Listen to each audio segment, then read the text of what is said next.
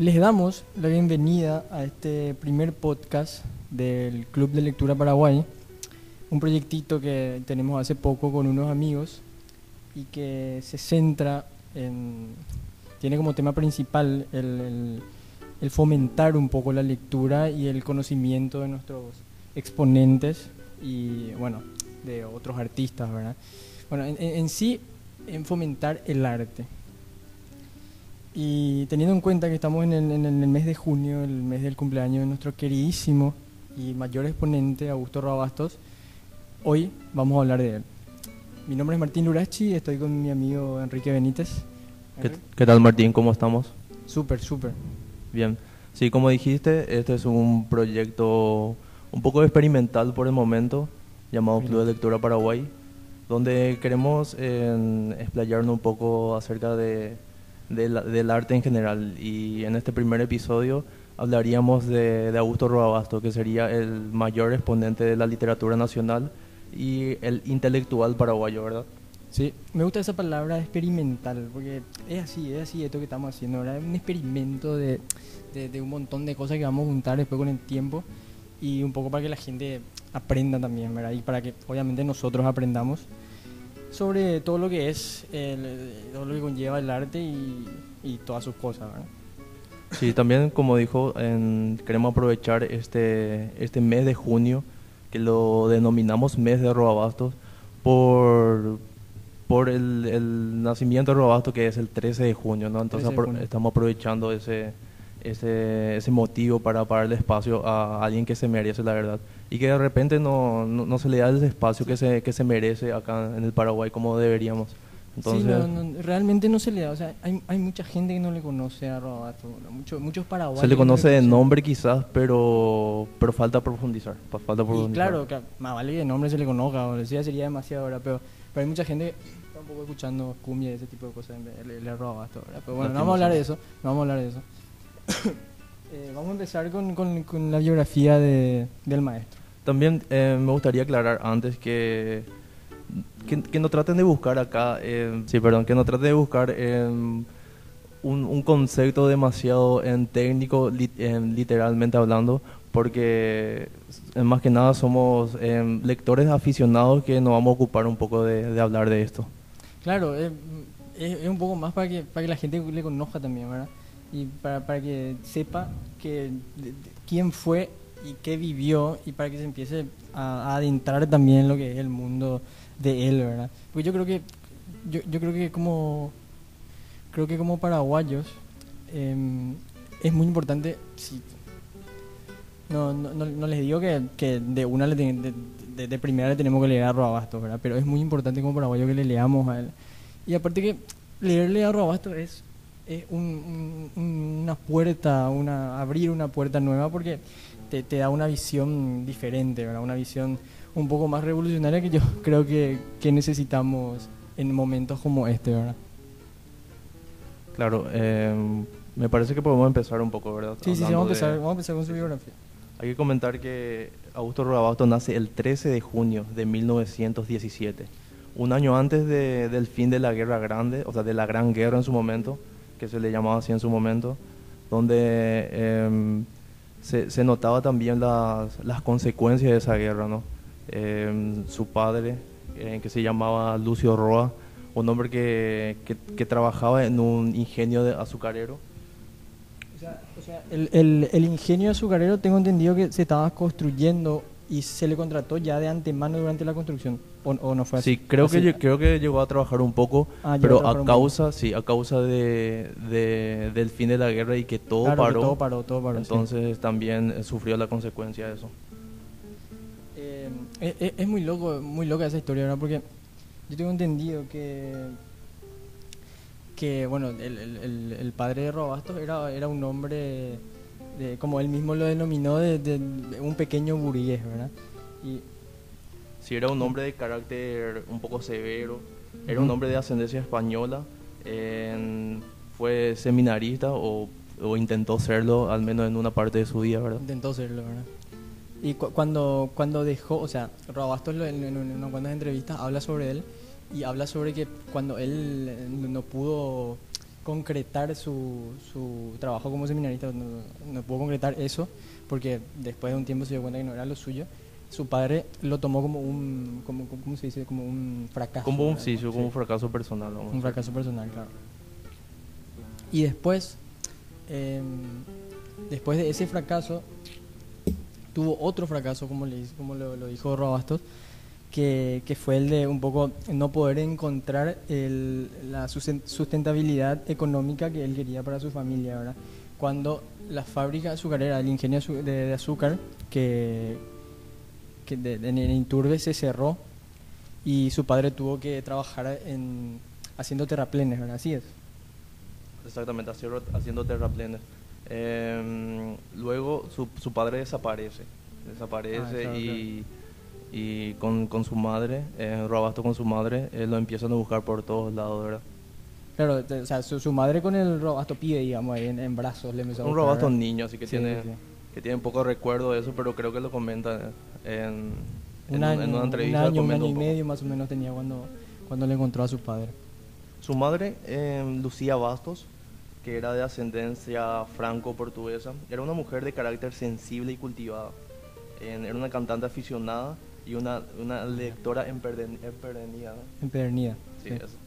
Eh, era le- lectora de Shakespeare y que le, que le transmitió a Robasto em, esa, ese hábito de lectura hasta ese Ujú, momento. Claro. claro. Ese hábito romántico de lectura que tuvo en sus primeros tiempitos, ¿verdad? Sí, en Robasto que había nacido en Asunción de pequeño, a los un año y medio más o menos, se muda a, al Guairá, más bien al... al A Iturbe. a Iturbe, sí, al pueblo se- de Iturbe. en, en busca de su padre se fue con, con su mamá a Iturbe, ¿verdad? Sí. Y hay, hay una, una, no sé si, si, si reproduzco ya, ¿verdad? Pero hay un- una, Sí, sí, sí. una historia que en, en la, en la que él cuenta cuando, cuando se, se fue a buscarle a su papá, o sea, su mamá se fue a buscarle a su papá ju- junto con él, y cuando le encuentra, ¿verdad? A mí me parece una, una historia muy linda, muy bien contada y muy emotiva, y de la primera vez que escuché me gustó, y me gustaría que escuchen también ustedes. Voy a buscar acá. O Como todo se cerró, él tuvo que ir a, con los peones a hacer terraplenes. Ajá.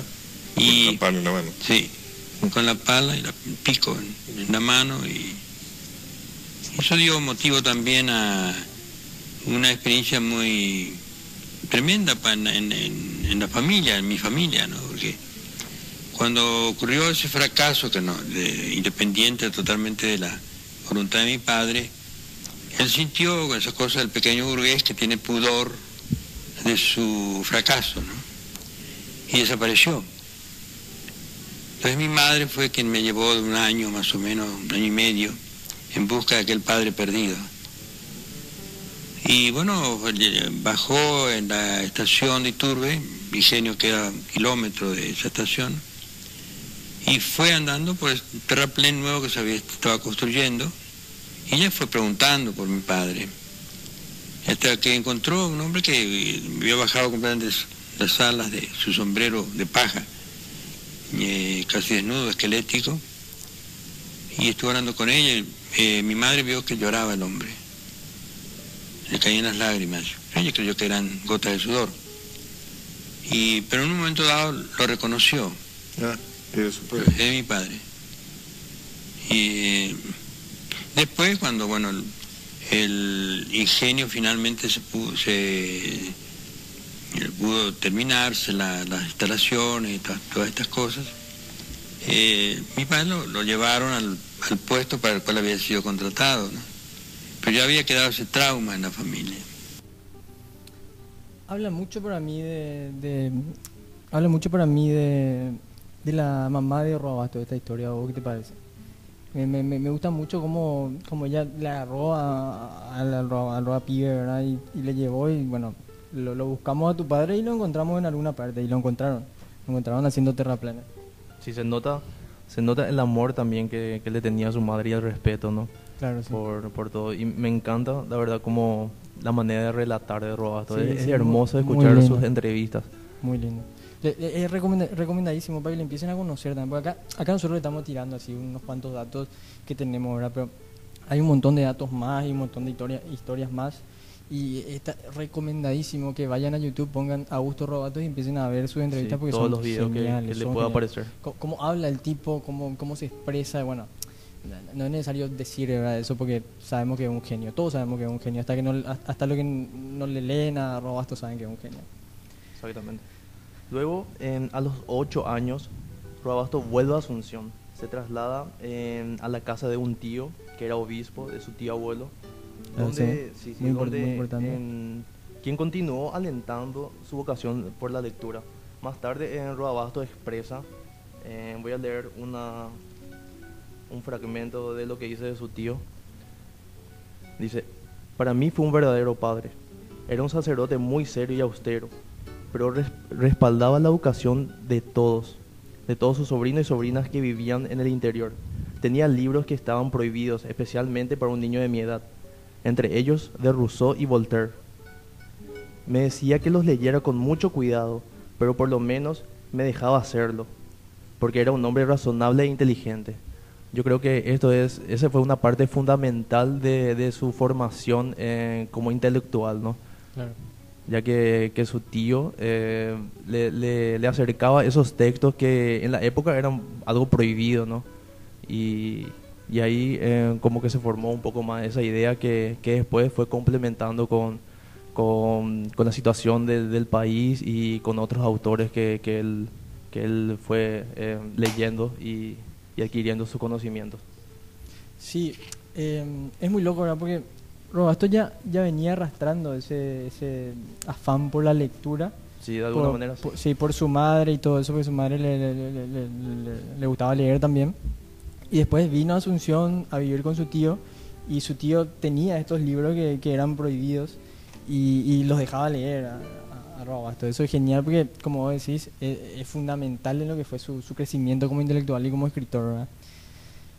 Em, Sí, luego a los 13 años eh, empieza ya con, a, a plasmar su- sus ideas en obras, porque a los 13 años ya escribe con su madre una, una pieza teatral llamada La Carcajada, que, que llegaron a representar en algunos pueblos.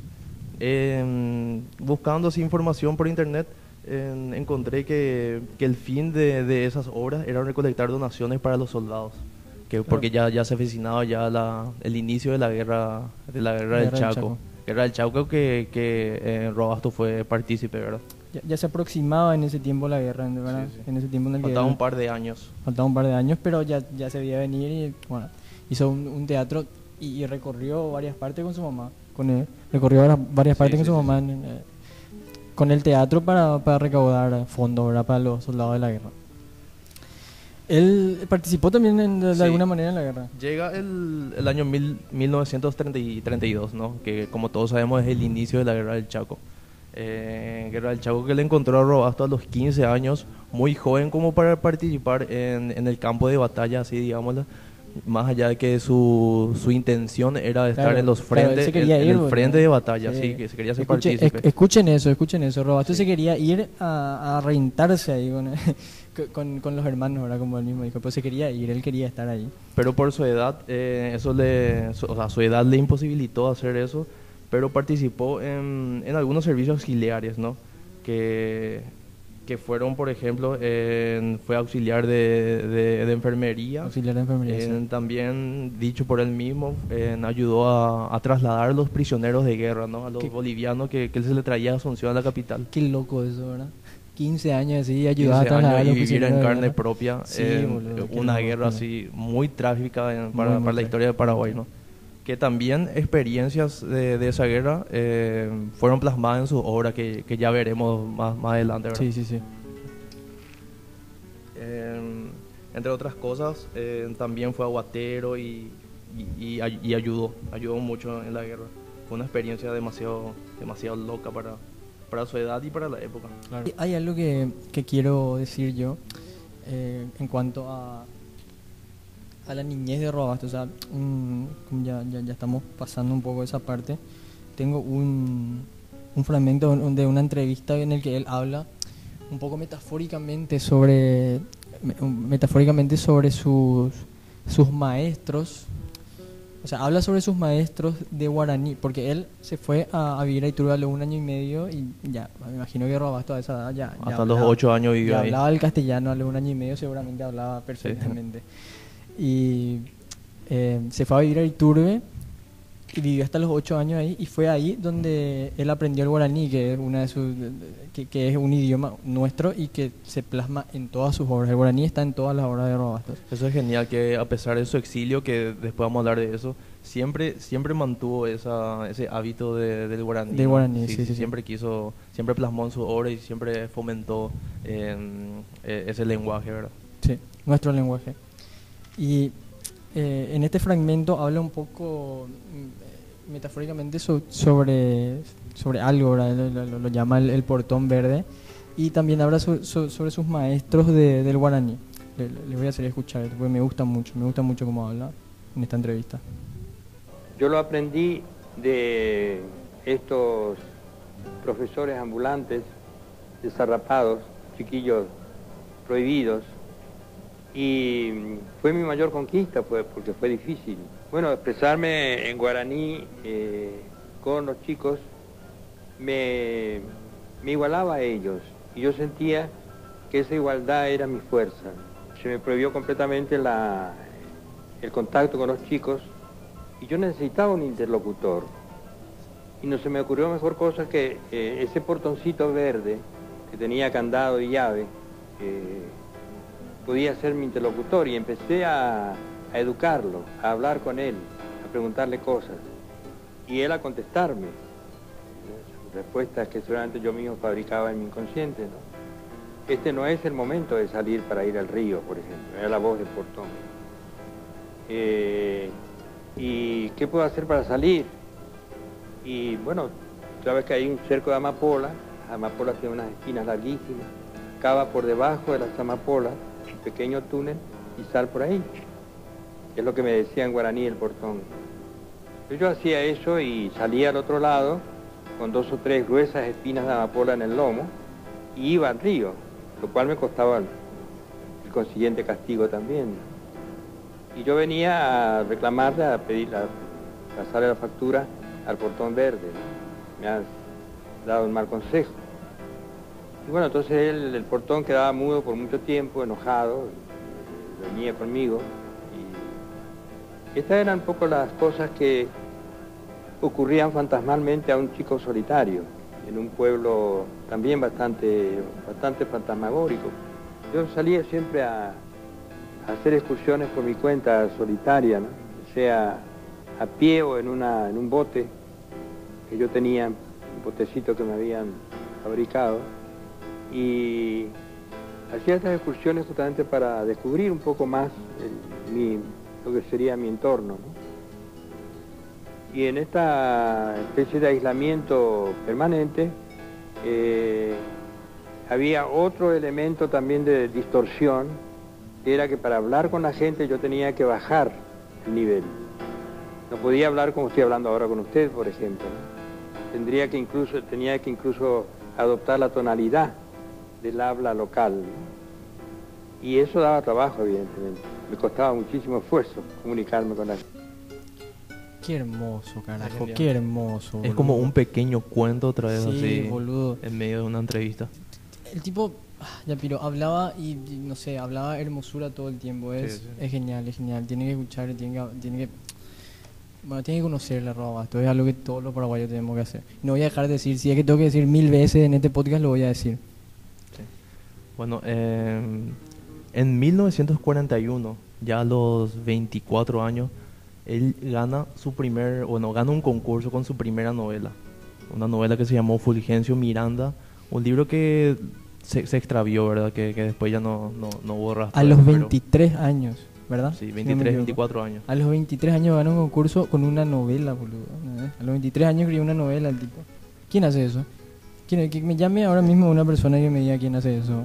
Ahí ya nos damos cuenta de, De la sí, genialidad. de un lo que se de- avecinaba también Sí, un poco, sí, sí, sí.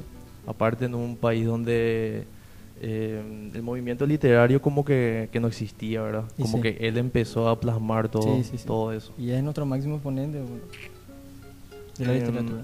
Un año después se publica el primer libro de poemas suyo que se llamó El Ruiseñor de la Aurora. Un libro que dicho por él mismo, por el mismo Roabasto, eh, puso mucho cuidado que, en que quedara oculto. Un libro Claro. que, que, que más Eh, o menos lo ocultó Roabasto y que dicho por él, eh, eh, por suerte no, no quedan copias. Pero él, él mismo trabajó en que ese libro se, ocu- eh, ese libro se oculta. ¿no? Exactamente, como no, le, que... no le gusta. Yo estoy seguro que era genial el libro, estoy segurísimo. Pero bueno, eh, eh, él es boludo, y tiene un, un, eh, un criterio muchísimo más alto que el nuestro seguramente. Así que por algo, según su criterio, seguro no era, no era lo mejor de él. Pero yo estoy seguro que era buenísimo. Igual. Sí, creo que era un lenguaje narrativo que, que él que, que todavía no que Ah, más claro, o menos claro. aproximaba a lo que él quería, pero no era todavía Claro, lo suficiente. Entonces, el, el lenguaje narrativo Sí, era sí, lo que sí, por ahí no le, no, no le gustaba tanto, era el que usó en ese seguro. Hay que decir también que él era periodista, que, que, muchos años ejerció el, el- el labor del periodismo y que, que fue un periodista muy reconocido. Fue em, redactor en jefe en el extinto diario El País, un diario independiente acá de Paraguay. El País. Un diario independiente y opositor. Claro, opositor. Opositor, en sí. sus artículos como que, que molestaba mucho al, al gobierno de Claro, turno claro. en ese entonces. Tenía huevos Robasto, tenía huevos. Escribía, eh, escribía artículos que, que se oponían a lo que era el- el- el- en ese momento. Bueno, pero todas sus obras en realidad se, se, trataban un- se tratan un poco de, de- la- la enfermedad de lo que es el poder, ¿verdad? Pero en ese tiempo él estaba acá en Paraguay y era redactor en jefe de este, de este diario y era un tiempo medio complicadito para la gente Claro, claro. opositora. Sí, en- sí. en no, no, no existía la libertad de expresión que, hoy No, se- que existe hoy. ni, ni la idea de democracia que, que él tenía. Pero es algo muy loco. Es- Esta historia a mí me encantó porque eh, durante su, su labor de periodista en, en el diario El País, en el British Council, que es el Consejo Británico, que es un instituto cultural eh, británico, o sea, del Reino Unido, que, que, cuya misión es el conocimiento de la lengua eh, inglesa, fomentar la cultura y la lengua inglesa. El British Council le, invitó para que forme parte de, de, de a ver cómo, cómo es, Em, de, o sea, contemporáneamente a la, a la, a la Segunda Guerra, ¿no? Era el último año de la guerra y fue enviado a, em, como corresponsal de Como guerra. corresponsal de guerra, fue. a, a vivir los últimos los últimos meses ya de la guerra no pero vivió en, en primera persona eh, los ataques Claro. nazis a Londres por ejemplo. Claro, él estaba, estaba ahí en, en Inglaterra y, y hubieron unos cuantos bombardeos en, en ese tiempo, si no me equivoco, ¿verdad? Hubieron una, exactamente sí sí. Él fue eh, presenció todo eso. También bueno presenció el final de la guerra se, se instaló un par de años también en en, en Inglaterra donde entre otras cosas le, le entrevistó al general Charles de Gaulle entre varios varias persona- personalidades así de, de gran nombre Le, le, entrevistó a mucho, muchas Sí. personalidades. Fue también partícipe eh, de los juicios de Nuremberg, que fueron los juicios donde, donde les juzgaron a los criminales de guerra, que en su mayoría eran criminales nazis, o sea, o, o políticos claro. nazis. Y él presenció, fue, fue, fue un enviado de, de- de- del diario, ¿no? Em, también paralelamente eh, inició charlas radiales en la BBC de Londres. Y Habló sobre el guaraní, creo, sobre la... la- Sí, habló sobre la cultura paraguaya, Sobre la cultura y, paraguaya, y sí. latinoamericana y el guaraní. Claro, sobre todo lo que estaba pasando también acá en ese tiempo era más o menos parecido a lo que acababa de pasar ahí. Hay un artículo también que, que escribió en, en Inglaterra en ese entonces que se llamaba En la Inglaterra que yo vi. Era un, fue un artículo muy que, que dio mucho que hablar en, en ese entonces, pero que fue perdido, perdido por muchos años.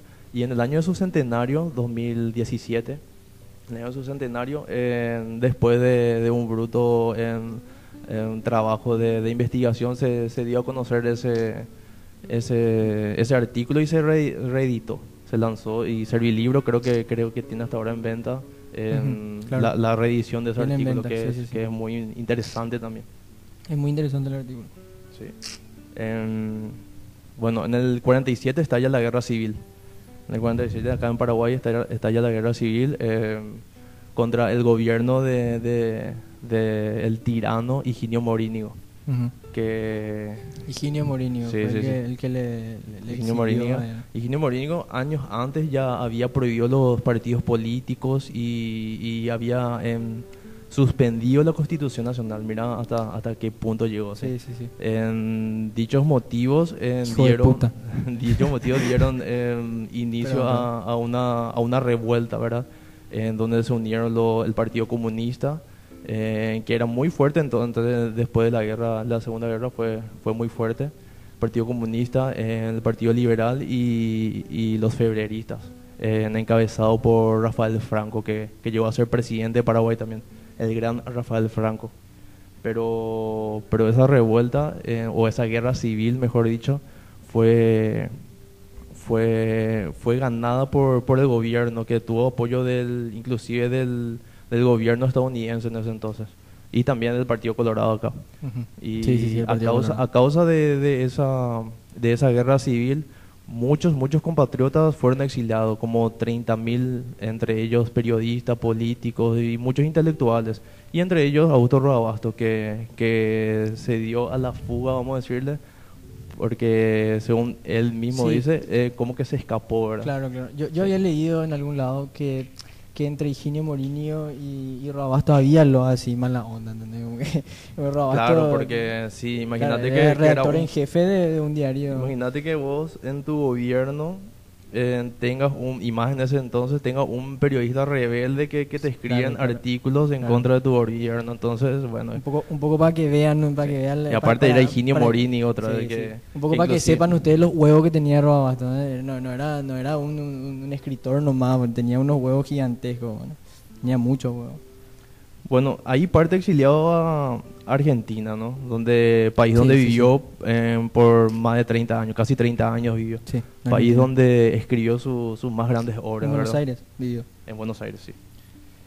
Eh, ahí en Argentina ya debutó como narrador en, el 1500 en 1935 con el libro de cuentos El trueno entre las hojas, libro que incluye 17 cuentos que tratan sobre la opresión, sobre, sobre la opresión de los obreros, sobre el choque de culturas, eh, la guerra, la, la lucha sobre, por la sobre, su- en supervivencia, perdón. Y, El, el trono de las hojas es un cuento que, que todos, como paraguayos, deberíamos leer. No, no, no les digo, obviamente hay que leer a Robasto y hay que leer todo lo de Robasto, pero es un cuento... Se muy- puede empezar con ese libro, es se puede cuento- empezar con Es él. un cuento... eh, es, es muy lindo para empezarse, para adentrarse en lo que, en lo que es su escritura. Inclusive ahí ya están como que plasmadas las ideas que posteriormente Claro, eh, claro. Robasto iba a mantener e inclusive iba a, a expandir en sus demás Sí, obras. sí, sí, sí, sí. Es muy buen cuento, muy recomendadísimo. Y se, se encuentra súper fácil, en, en cualquier lado se encuentran los PDF, se puede descargar gratis. Es cuestión de buscar nomás.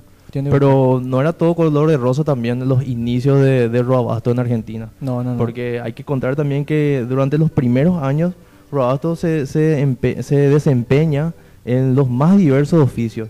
Entre ellos fue empleado de una compañía de seguros. Qué cagada. Imagínate. Qué cagada. Fue en colaborador de una revista llamada Alcor. Por, por culpa de tu hijo de puta que le echaron, se fue a trabajar en una Imagi- empresa de imagínate seguros. Imagínate Robabasto. Robabasto trabajando en una Eso no empresa es de todo, fue. No, no. vendedor de repelentes. Entre, entre otras cosas, sí. me, me, me pone un poquitito nervioso, un poquitito, me Y, enoja un eh, poco, boludo. me enoja un es, poco. es medio Me loco poco. pensar que una persona tan intelectual y, Y, y- claro, boludo, imagínate que Robabasto te esté vendiendo repelentes, boludo, Robabasto. Sí. ¿verdad? Pero- pero es la historia. Nunca, y bueno, tenía que ser así, sí, seguro, ¿verdad? Sí, sí, sí, es, es parte de su vida y tuvo que, tuvo que ser así, boludo. ¿Qué le vamos a hacer? Eh, y en el 58 inicia su labor como guionista de cine, que fue su, su principal fuente de, de ingresos, ¿sí? Eh, grabó como 12 películas. 12, 12 o sea, 12 películas. em, guionó 12 películas, ¿sí? Sí. Entre ellos, Hijo de Hombre, que creo que, que ganó em, el premio del Festival San Sebastián, que es un festival así muy renombrado de cine y fue en, en- en España donde, donde ganó ese premio, ¿no? Eh, gui- guionizó varias películas él y trabajó con, con directores muy importantes de ese tiempo. Eh, uno de ellos, por ejemplo, fue Lucas de Mare, que, que consideraba la película que hizo con Robasto como, como una de sus mejores películas. Se puede escuchar el audio de una de las anécdotas que Sí, cuenta sí, sí, Roabastos. Sí, justamente eh, a eso quería dar pie. Sí, hay, sí. hay una anécdota muy simpática de, de, de algo que pasó en, en la filmación Durante de esta el película. rodaje de, de Hijo Sí, de Hombre. Hijo de Hombre se llama la película y es- está basada en un capítulo, en un de la novela Hijo de Hombre de Robastos. Y bueno, es un, una anécdota muy simpática. Cuando yo escuché me cagué de la risa. Y es muy bueno, le, le, le- le vas a escuchar. Eh, Lucas de Mare, ya fallecido también, eh, filmó una película sobre, Es hijo de hombre, eh, ¿no? sobre uno de los capítulos de Hijo de Exacto. que es un poco el, el drama de la sed durante la guerra del Chaco con Bolivia. Y esta película que Lucas de Mare consideraba como su mejor película, en realidad lo era, eh, una buena película muy, muy austera, muy despojada y eh, que lo convirtió a él en el último herido de la guerra, como yo le solía decir, porque andaba con un fusil ¿Ah? dirigiendo la filmación y este fusil estaba cargado con cartuchos de, de fogueo, ¿no? ¿Mm? Que una vez se le escapó un tiro y le reventó un pie Ah, mm, con zapatos, pues. Y el resto de la filmación lo pasó eh, dirigiendo desde una camilla. Pero eres el, el último herido de el último guerra. herido. El último herido. El último herido de la guerra, Lucas de Mare. claro, porque eh, se trataba sobre, sobre, el- el- el- sobre la guerra del Chaco en la película y el tipo se reventó el pie y tuvo que dirigir basada, toda la película. sí, en- en de hecho está basada en el capítulo, en un capítulo de- del, del libro, donde es el capítulo más crudo, donde habla de, de los soldados em, muriéndose de sed y, Sí, sí, sí. es algo muy denso. Una película muy, muy buena que les recomiendo y, y que tenemos la suerte de poder entrar a YouTube, buscar Hijo de Hombre y, y lo vemos de una. También está Trueno entre las hojas la película en YouTube. De- de- después de escuchar todo este, este podcast, le- sugiero que vayan a YouTube y vean estas películas. Son muy buenas, son muy buenas. Pero no podemos hablar, em, creo, de, de la película Hijo de Hombre antes de hablar de, del libro Hijo de Hombre, que, Claro, que claro, salió, que sale a la luz en 1960. Y como que marca el comienzo del periodo más importante de su obra, ¿no? Es considerada una obra fundamental en la, en la literatura hispanoamericana. Eh, la novela repasa un poco el periodo de la historia para- de Paraguay en, a través de la forma de vida de los pueblos rurales eh, y rescatando un poco las tradiciones y la lengua de sus habitantes. Está muy bien enmarcada su, su experiencia también en la guerra del Chaco. eh. Ahí como que refleja todo lo vivido así de muy joven en la guerra, como, como habíamos comentado antes, y, y- y plasma mucho eso, eso en ese libro, un, un librazo y muy recomendado también. Voy a aprovechar este, eh, esto para decir que Hijo de Hombre vamos a estar analizando en la primera reunión del club de lectura, eh, la primera reunión online, obviamente. Eh, vamos a estar analizando este, esta novela eh, en, en esta reunión y por si, si- quieren saber más Si es- sobre... Si escuchan este podcast antes del 13 de junio, están muy invitados para participar de, de- de Sí, esa de reunión. reunión, sí. Si se escucha después, eh, están invitados a leer ese libro. a leer ese libro, claro. O a la próxima reunión, ¿verdad? Que vamos, vamos a Claro, a hablar, claro. hablar otro, sobre, sobre otro libro, vamos a analizar otro libro ya. Pero este 13 de junio, el día del cumpleaños de- del maestro, vamos a analizar Hijo de Hombre. Están todos invitados a lo que escuchen. Eh, es cuestión de, de buscarnos en nuestra página de Instagram Club de Lectura Paraguay y, y comunicarse con nosotros, ¿verdad? Y nosotros le damos las, las informaciones y sí, te damos todo. Pero volvamos a Augusto Robasto, ¿verdad? bueno, bueno, Porque perdón, perdón. en- entre Pero- 1960 y 1970 surge lo, surge lo que se denominó el boom latinoamericano. El boom. Sí. Eh, cuando un grupo de novelistas jóvenes en, ampliamente son distribuidos sus novelas en Europa. García Márquez y Sí, compañía. eh, Vargas Llosa, los grosos, los grosos. Otros grosos. Cortázar. Cortázar. Y- sí. Pero Robasto nunca se consideró parte de él, de ese movimiento. Como se declar- consider- no se consideraba no, parte no, no. él, Como ¿no? en ocasiones declaró que principalmente por su rechazo al marketing editorial, ¿verdad? Era muy Claro. reconocido ya Robasto, pero, pero también hay que decir que coincidió en, en un lapsus de más o menos 5 o 6 años donde Robasto, eh, no, no se sabía mucho de Robasto porque estaba muy metido en lo que sería su máxima obra en literaria que es Yo el Supremo. Yo el Supremo. Claro, él estuvo desaparecido en ese tiempo en el que explotó el boom y no, no, no, no- sacó mucho en ese tiempo. Estaba metido en lo que en lo que era Yo el Supremo. No sé si vamos a hablar ya de Yo el Supremo o no. Sí, podemos hablar ahora porque en el 74 llega su segunda novela, era su segunda novela. Y, Yo Supremo, que es eh, declarada una de las obras cumbre de la literatura en español, eh, destacada por, por muchos eh, escritores y muchos intelectuales el- a través de, del mundo, ¿verdad? Fue, fue muy reconocido esa obra. Fue muy reconocida, muy reconocida en ese tiempo mundialmente, pero acá no se reconocía porque acá estábamos... Acá estaba censurado. Acá estaba censurado. Eso, eso es muy loco también, ¿verdad? Que durante todo ese tiempo de la dictadura de Stroessner, eh, las obras de Robasto se conocían en todo el mundo y acá nadie o casi nadie conocía porque estaban todas censuradas, ¿verdad? Inclusive es una es la obra que más eh, más traducida está la, la, Sí, sí, la sí. novela o el libro en paraguayo que más que más traducciones tiene Ujú. Se Y- leyó mucho, pero, pero en ese momento no, no llegaba acá. No Se- ese libro se destaca especialmente por su construcción literaria eh, con elementos históricos y ficticios para el desarrollo de su narración. Hay que decir que eh, Yo el Supremo estaba basado en, en la historia del doctor Francia. El Supremo era conocido como o sea al, al doctor Francia se le conocía como el Supremo ¿verdad?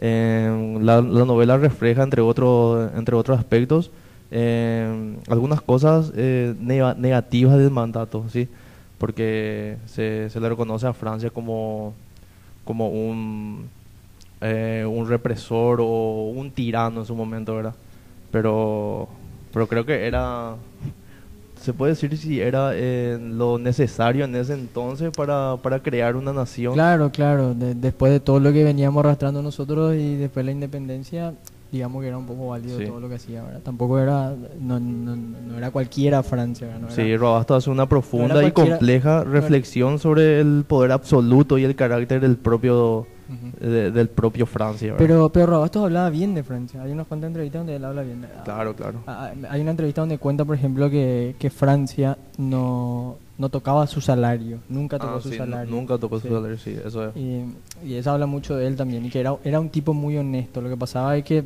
eh, por, por culpa del poder, ¿verdad? Que, que es una cuestión un poco irracional siempre, las ganas de poder, eh, le, le- le generaban una paranoia un poco loca, ¿verdad? Que, que tenía él y que le llevó a, a hacer unas cuantas atrocidades, ¿verdad? unas cuantas muchas. Así mismo. Y esa es, ese también el, el poder, esa es la clave también un poco de, de, de la literatura de, de, de Claro, ¿sí? sí. Hay- hay Se basa mucho en, en, en el poder, en la idea del poder, la, la ideología de, Hay- de- en, el pro- en el prólogo de, de Yo el Supremo, eh, escrita por Ignacio Ignacio Padilla, creo que se llama, alguien escribió el prólogo, ¿verdad? pero hay un- un- una parte donde, donde cuenta, cuenta un poco eso, ¿verdad? Voy a leer esta parte. Dice, si García Márquez ha escrito su obra como una sola y gran epopeya de la soledad, Roa Bastos podría hacer lo propio bajo el tema del poder tal y como él mismo lo sugirió alguna vez. El tema del poder, decía el maestro Rabastos, para mí, en sus diferentes manifestaciones, aparece en toda mi obra, ya sea de forma política, religiosa en un contexto familiar. El poder constituye un tremendo estigma, una especie de orgullo humano que necesita controlar la personalidad de otros. Es una condición antilógica, escuchen eso, es una condición antilógica que produce una sociedad enferma. La represión siempre produce el contragolpe de la rebelión. Desde que era niño sentí la necesidad de oponerme al poder, al, bárbaro castigo por cosas sin importancia, cuyas razones nunca se manifiestan. Eso también un poco eh, le diferenciaba a los demás escritores del boom latinoamericano que se basaba o se centraba su- sus textos en el movimiento, entre otros en el mo- movimiento en del realismo mágico, entre otras cosas, ¿verdad? En Robasto como que no, no, no, no se centró demasiado en un movimiento. Sí, tenía, tenía una narrativa más cruda, Sí, sí, más, sí. Más inspirada a, lo- a los acontecimientos eh, Claro, sí, sociales sí, y sí. políticos de Paraguay sí, y, y- y su experiencia también viviendo aquí. claro, claro. Eso fue en el 74, ¿verdad? Lo, em, el lanzamiento de, de Yo el Supremo. Dos años después llega Videla al poder en Argentina y todo se va a la mierda otra vez para Robasto. Porque ya empiezan las censuras, eh, de hecho el- la hora yo el Supremo es prohibida en Argentina También. y eh, nuevamente Robasto decide exiliar, exiliarse. Eh, Él mismo decide Sí, exiliarse. es ¿verdad? como un exilio más voluntario por a causa de la censura y eso Claro, que porque, había. porque había mucha censura y él en ese momento estaba en una época de su vida en la que quería, obviamente, explayarse en lo suyo en, en totalidad, ¿verdad? Y no en un país, en el- de nuevo en un país eh, con dictadura no iba a poder, así que él mismo decidió exiliarse y se fue a Francia, ¿verdad? Si no Sí, aprovecha en la invitación de la Universidad de Toulouse, Toulouse. donde, donde fue profesor de literatura latinoamericana y guaraní. Y guaraní. Sí, eso fue hasta el 96. Enseñó, hasta el claro, 96. enseñó guaraní en, en Toulouse, en Toulouse, Francia. Sí, ahí incluso conoció en- a lo que sería su esposa, inclusive tuvo un par de hijos ahí. Sí, eh, era francesa su esposa, si no me equivoco. Era, sí, era, creo que era francesa, Sí, o era francesa. era de ascendencia, Era profesora también. ascendencia en española. Ujú. No estoy seguro si nació en Francia o en España, pero era, era de apellido Jiménez, por ejemplo. Yo creo que era francesa. Sí, sí, sí. Y, y era profesora también de ahí. sí, de- Sí, de incluso le ayudó a traducir en algunas obras suyas Sí, sí, sí. en, en el idioma francés. sí. Un dato eh, medio curioso también, que en el 82, ya durante la, la dictadura de Stroessner, de- del amigo Stroessner, eh, Del amigo. él ingresa al país para registrar a su hijo, ¿verdad? Como Pero él, él vino en el 82, ¿verdad? en el 82 fue Vino como para registrarle a su hijo como paraguayo, ¿verdad? En la nacionalidad Claro, paraguaya. claro. Pero no ni, le permitieron. ni bien llega al país, ya es deportado por el gobierno de Stroessner a Clorinda. Con el argumento de difundir boludo, ideas marxistas y, y cosas así. Siempre el, el argumento de... Claro, claro, el argumento, vos sos comunista y salí de acá, ¿verdad? Ese, ese siempre fue el argumento. Claro, claro. Argumento de mierda. perdón, perdón. perdón. Todos sabemos después que en el 89 eh, Stroessner es derrocado y, y a partir de ese entonces él ya viene a menudo a, a Paraguay. Todavía no se instala porque, bueno, porque tenía una vida eh, fuera del país, ¿verdad? No, no podía todavía Claro, venir claro. de uno así, pero solía venir, incluso vino porque en algún momento de, de la dictadura él- a él le retiran lo- la nacionalidad paraguaya, entonces vino a, a renovar esos documentos y, y entre otras cosas. También en el 89 gana el premio Cervantes. En el 89, el premio Cervantes. El único Cervantes que tenemos acá. Sí, es Tenemos- más o menos equivalente a lo que es el Nobel de literatura. Claro, claro, sí. Es Sí. un premio importantísimo, del- del Importantísimo, cual importantísimo. eh, gana ese Sí, sí. En el 89, ¿verdad? 1989. Sí. Em,